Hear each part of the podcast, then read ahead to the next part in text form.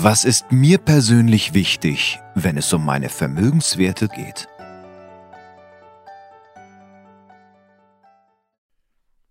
Herzlich willkommen, meine sehr verehrten Damen und Herren, zu einer neuen Folge Estate Planning, der Experten-Talk. Mein Name ist Alexander Milicic. Schön, dass Sie wieder dabei sind. Wir haben heute den 7. Dezember 2022 und aus aktuellem Anlass möchte ich heute über Immobilien mit Ihnen sprechen, denn das Vererben und Verschenken von Immobilien wird deutlich teurer. Das verabschiedete Jahressteuergesetz 2022 hat nämlich einige Veränderungen im Gesetzestext, im Bewertungsgesetz. Insofern lassen Sie sich überraschen. Es wird viel darüber gesprochen, aber keiner weiß genau so Bescheid. Warum wird es denn teurer? Ich möchte Ihnen das heute in einem kurzen, kleinen Podcast näher bringen. Aber sprechen wir doch einfach mal über das Immobilienvermögen im Gesamten. Was schätzen Sie, wie viel Immobilienvermögen gibt es in der Bundesrepublik Deutschland? Ich lasse Ihnen drei Sekunden Nachdenkzeit. Schätzen Sie einfach mal. Größer, kleiner, Milliarde, größer, kleine 500 Milliarden, größer, kleiner eine Billion Euro. Nein, es sind insgesamt 15 Billionen Euro. Um genau zu sagen, 14,7 Billionen, die sich aufteilen, einmal in Grundstückswerte in Höhe von 5,1 Billionen Euro und in Nettoanlagevermögen in Wohn- und Nichtwohnbauten in Höhe von 9,6 Billionen Euro.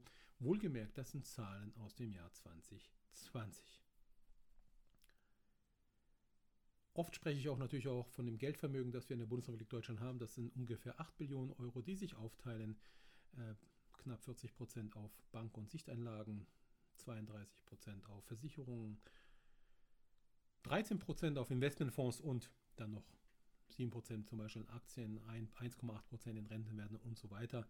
Das heißt, wir sprechen von einem Gesamtvolumen in Deutschland von knapp 24 Billionen Euro.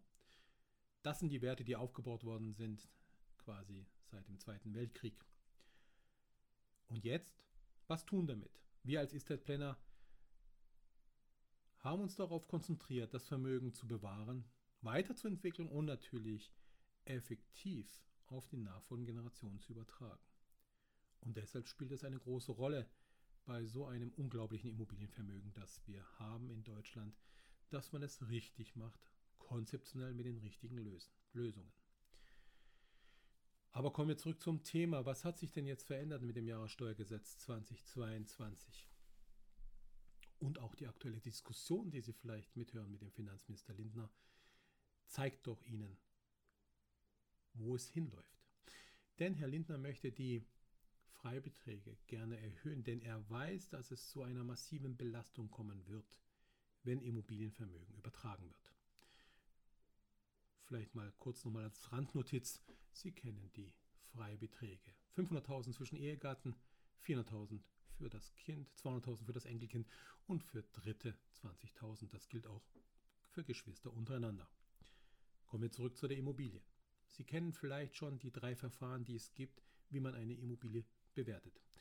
Das einfachste Verfahren, und da wird sich auch nichts ändern, ist das Vergleichswertverfahren. Das heißt, haben Sie eine Immobilie im gleichen Ort quasi in der gleichen Straße mit der gleichen Form, Größe, Kupatur im Ort verkauft vor ein paar Wochen oder in einem zeitnahen Abstand oder jemand anders hat es verkauft, dann kann man das mit ihrer Immobilie vergleichen und kann diesen Wert ansetzen. Es gibt dann das Sachwertverfahren, das äh, überwiegend für Ein- und Zweifamilienhäuser sowie Eigentumswohnungen gilt, bei dem quasi die Grundstücksfläche mal den Bodenrichtwert pro Quadratmeter zugrunde gelegt wird. Hinzu kommt, dass eine Alterswertminderung berücksichtigt wird und genau dort setzt die Regierung jetzt den Hebel an, denn die Gesamtnutzungsdauer wird erhöht von 70 auf 80 Jahre ab 2023. Durch die Verlängerung der Nutzungsdauer verringert sich die Alterswertminderung. Auch verschärft wird, das, wird die Wertzahl, die zur Anpassung des Boden- und Gebäudewerts an der tatsächlichen Wertverhältnisse dient. Liegen seitens der Gutachterausschüsse keine geeigneten Zahlen vor, kommen die Wertzahlen gemäß der Anlage 25 zu 191 Bewertungsgesetz zur Anwendung. die ab 2023 deutlich angehoben werden.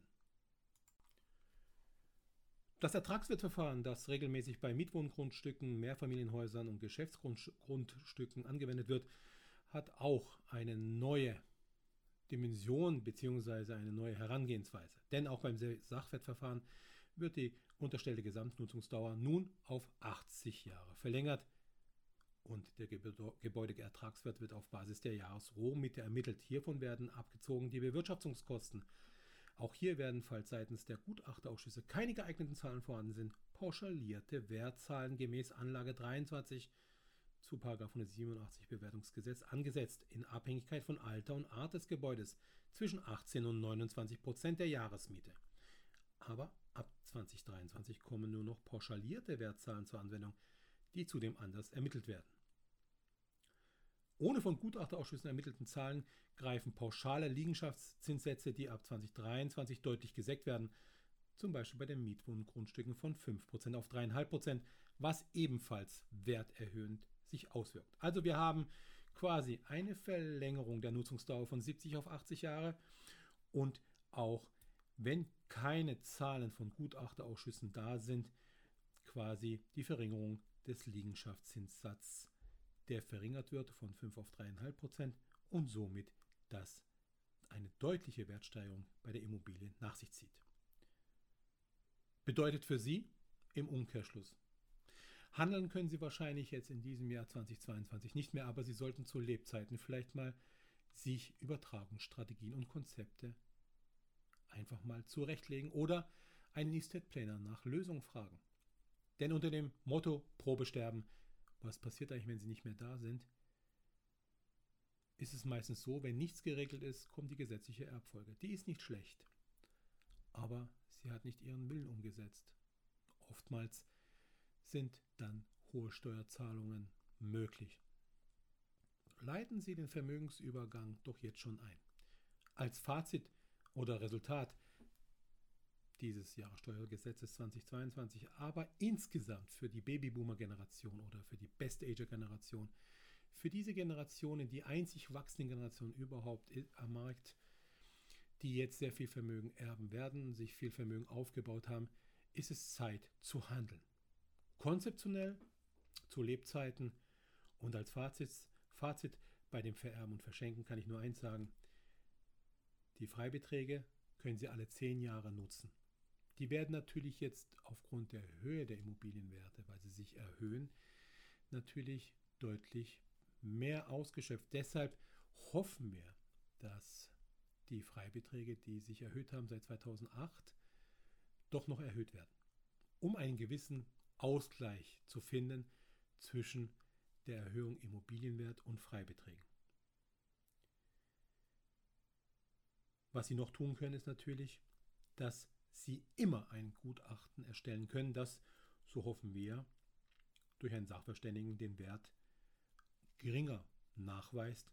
Und das wäre laut 198 Bewertungsgesetz natürlich auch möglich. Und Gott sei Dank beim Familienheim ist es eben ist es so geblieben, dass sich da nichts verschärft hat. Das heißt, Ehegatte und Kinder, wenn sie dann das Familienheim übernehmen und eine gewisse Quadratmetergröße nicht überschritten wird, können sie quasi zehn Jahre dort leben und sie haben das Familienheim erbschaftssteuerfrei oder schenkungssteuerfrei erhalten.